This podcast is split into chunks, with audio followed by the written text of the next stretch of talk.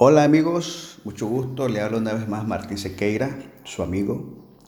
Y para mí siempre es un gusto poder compartir y, conversar y, hablar y meditar y reflexionar acerca de lo que nos dice la palabra del Señor.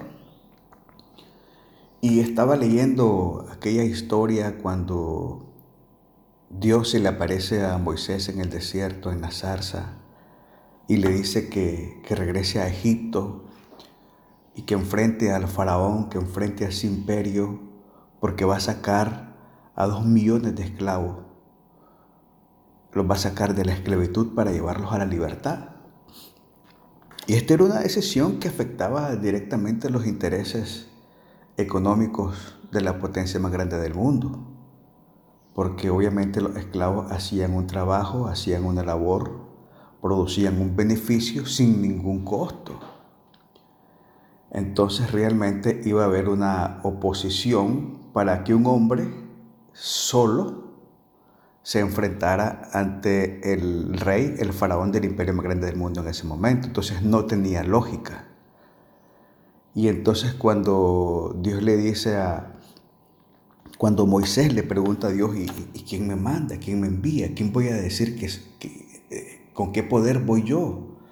Y entonces le dice, Dios a Moisés, dile que te envía yo soy.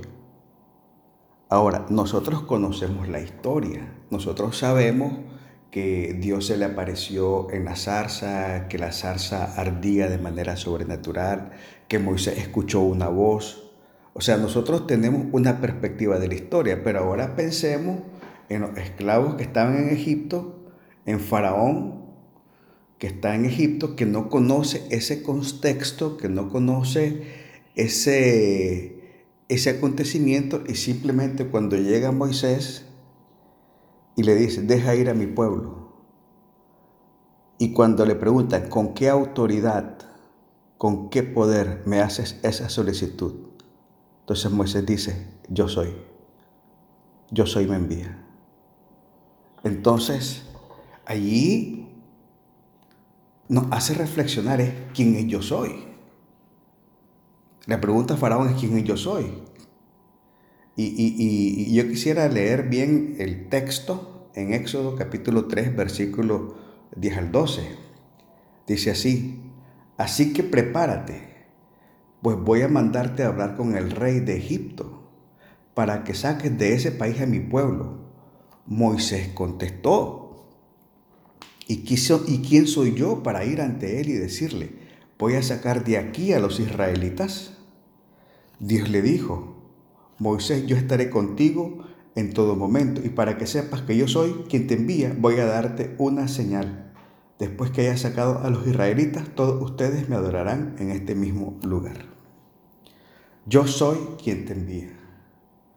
Entonces realmente aquí la pregunta es, ¿quién es yo soy? Yo soy. Y, cuando trato de entender yo soy, a veces no sé si han escuchado el término de bipolar, porque hay personas que de repente son de una manera y de otra manera, eh, y, en otro momento se transforman en alguien totalmente diferente, totalmente opuestos.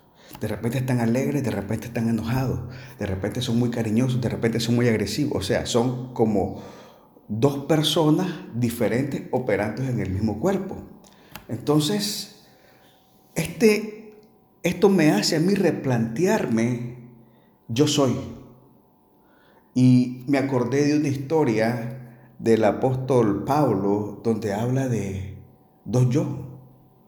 Y, al final dice, no entiendo, no entiendo. Y él está, eh, y mira lo que dice Romanos capítulo 7, versículo 15 al 25, la reflexión del apóstol Pablo. Léalo conmigo. La verdad es que no entiendo nada de lo que hago, pues en vez de hacer lo bueno que quiero hacer, hago lo malo que no quiero hacer. Ahí está hablando de dos yo. Pero aunque hago lo que no quiero hacer, reconozco que la ley es buena. Así que no soy yo quien hace lo malo, sino que el pecado que está dentro de mí. Entonces dice que ahora hay un yo que es pecado. Yo sé de mis deseos egoístas, no me permiten hacer lo bueno, pues aunque quiero hacerlo, no puedo hacerlo. En vez de lo bueno que quiero hacer, hago lo malo que no quiero hacer. Pero si hago lo que no quiero hacer, en realidad no soy yo quien lo hace. Entonces, ¿quién? Si no el pecado que está dentro de mí. Me doy cuenta entonces de que aunque quiero hacer lo bueno, solo puedo hacer lo malo.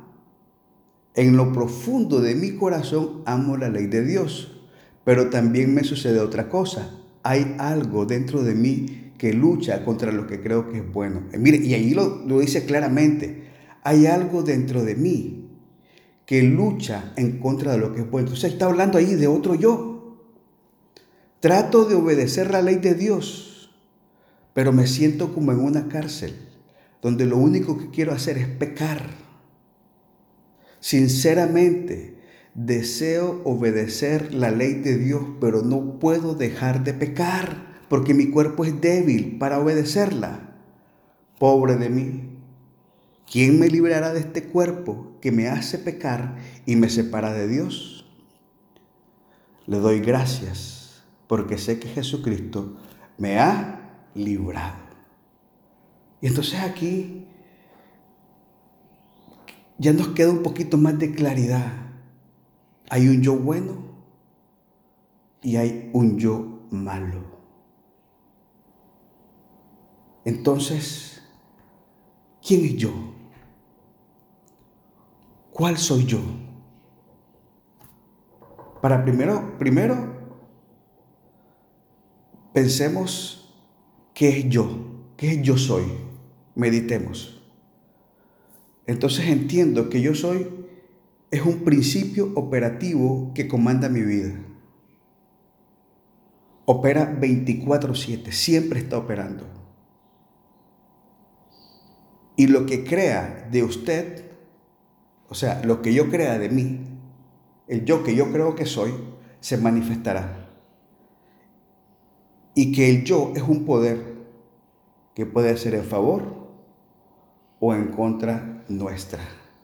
Y así como yo soy me envía, yo soy me detiene.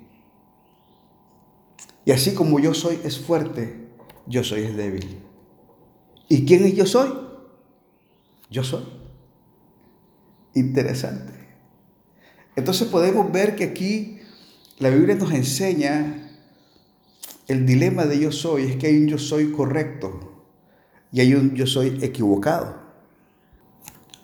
Hay dos yo soy. El yo soy correcto piensa con fe, habla esperanza, vive por fe. El yo soy incorrecto, el yo soy equivocado, piensa mal, habla mal, vive mal. Y el principal obstáculo en la vida, el principal estorbo en su vida, la fuente del fracaso, la razón del fracaso, la explicación del fracaso, es el yo soy equivocado. Y siempre está hablando mal, siempre está esperando mal, siempre está sintiendo mal, siempre está suponiendo mal. Soy torpe, soy enfermo, soy viejo, soy feo. Y como dice que es feo, la fialdad lo viene a buscar. Siempre se queja, siempre se lamenta, siempre acusa, siempre juzga, nunca tiene la culpa, pero carga con mucho remordimiento. Mire qué difícil es el yo soy equivocado. Entonces nosotros necesitamos aprender a encontrar el yo soy correcto.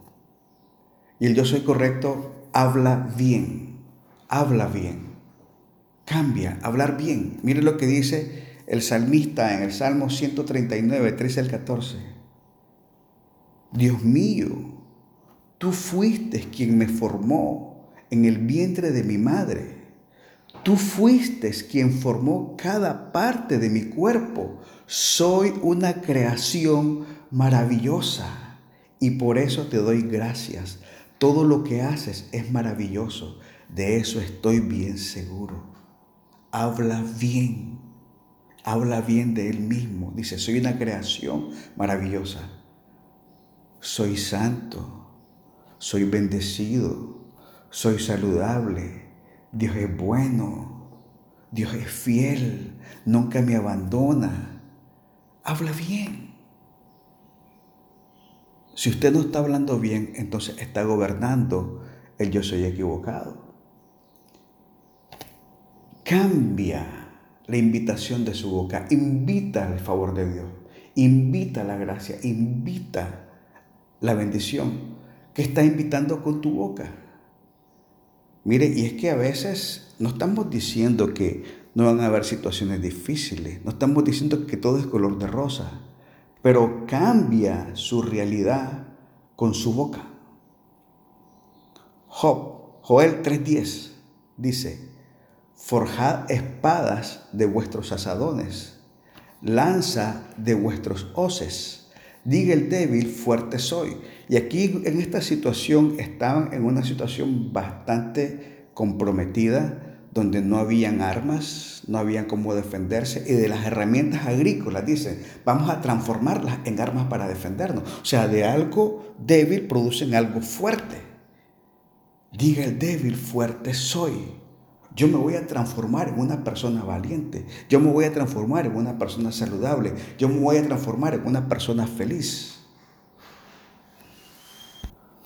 Todo lo puedo en Cristo que me fortalece. ¿Cuál es su condición? Eso no es importante. ¿Cómo está en estos momentos? Eso no es relevante. Usted cambia su circunstancia, invita la bendición, invita la fuerza cuando usted dice, todo lo puedo en Cristo que me fortalece.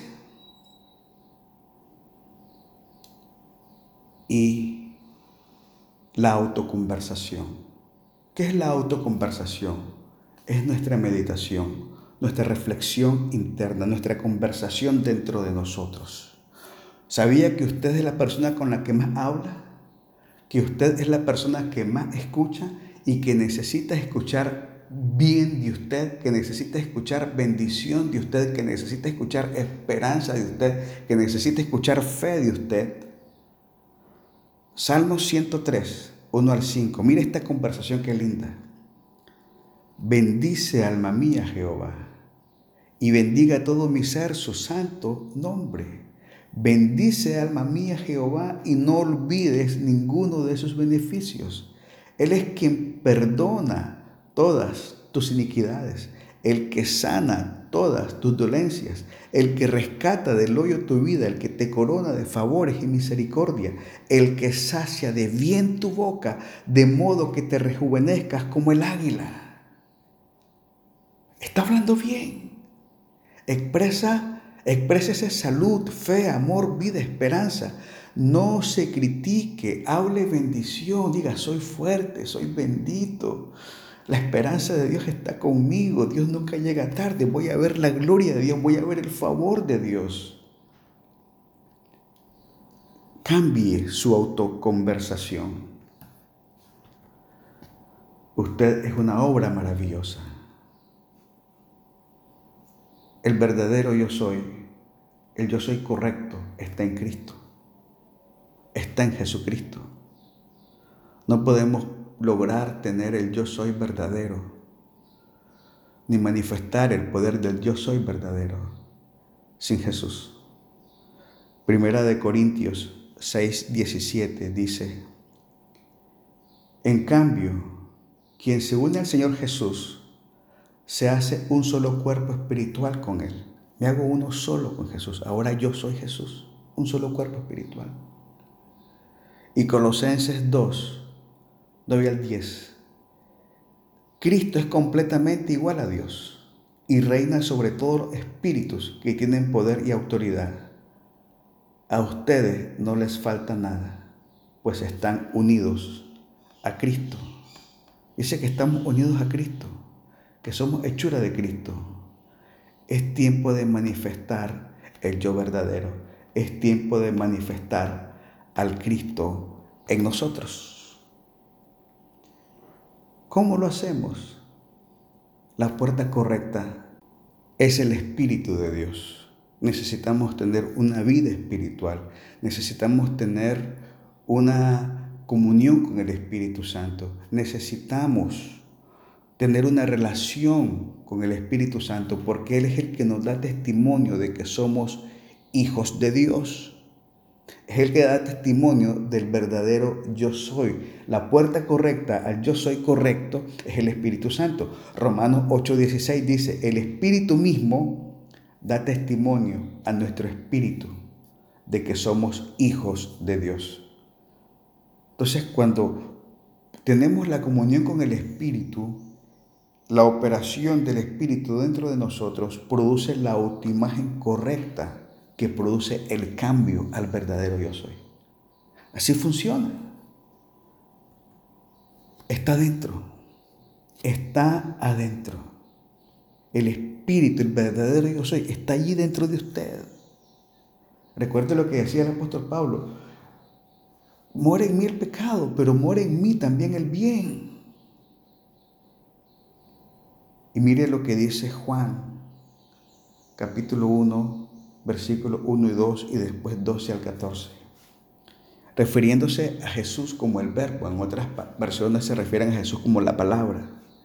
Y dice así, en el principio era el verbo, y el verbo era con Dios, y el verbo era Dios. Esta era en el principio con Dios. Mas a todos los que le recibieron, a los que creen en su nombre, les dio potestad de ser hechos hijos de Dios, los cuales no son engendrados de sangre, ni de voluntad de carne, ni de voluntad de varón, sino de Dios. Y aquel verbo fue hecho carne y habitó entre nosotros, y vimos su gloria, gloria como del unigénito del Padre, lleno de gracia y de verdad. Lo que está diciendo es que el verbo, la palabra, se recibe. Se recibe en su corazón, se recibe en su mente y cuando recibe la palabra, recibe a Jesús. Y cuando recibe a Jesús, se hace parte de usted. La palabra se hace carne y se convierte en un proceso de gloria, lleno de gracia y verdad. La palabra en usted manifiesta al yo soy. Entonces, la pregunta es,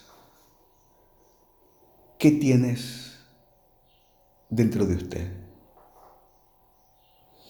Y es un dilema, porque enfrentamos los diferentes desafíos de la vida pensando que estamos desarmados, pensando que estamos vulnerables, pensamos que estamos desprovistos porque lo enfrentamos con el yo soy equivocado. Y la historia cambia cuando emerge el yo soy correcto. Aquí hay una historia en Segunda de Reyes, capítulo 4, versículos 1 y 2. Y usted probablemente ya la ha escuchado, una viuda que no tenía nada una mujer viuda, madre sola ahora, padre y madre, y se acerca a Eliseo y le dice, una mujer de las mujeres de los hijos de los profetas clamó a Eliseo diciendo, tu siervo mi marido ha muerto, y tú sabes que tu siervo era temeroso de Jehová, y ha venido el acreedor para tomarse dos hijos míos por siervos. Y Eliseo le dijo, ¿qué te haré yo? Declárame qué tienes en casa. Y ella dijo, tu siervo ninguna cosa tiene en casa, sino una vasija de aceite. Esto era una situación sumamente angustiante, una viuda sin recursos, su esposo era un profeta, no puedo explicar por qué el profeta fallece y deja a su mujer con una gran deuda, de manera que ahora sus hijos están a punto de ser llevados como esclavos. Pero sí, definitivamente era una situación crítica, angustiante, dolor en el alma, perder a los hijos después de haber perdido al esposo. Y ella está operando en el yo incorrecto, porque cuando Eliseo le pregunta, ¿qué tienes en tu casa? La primera respuesta es, tu sierva ninguna cosa tiene en casa. Ella pensaba que no tenía nada. que no tenía nada. Pero me imagino que la pregunta, la pregunta del profeta produce algo en ella y de repente reacciona y dice, si no, una vasija de aceite. Ahí está la revelación verdadera.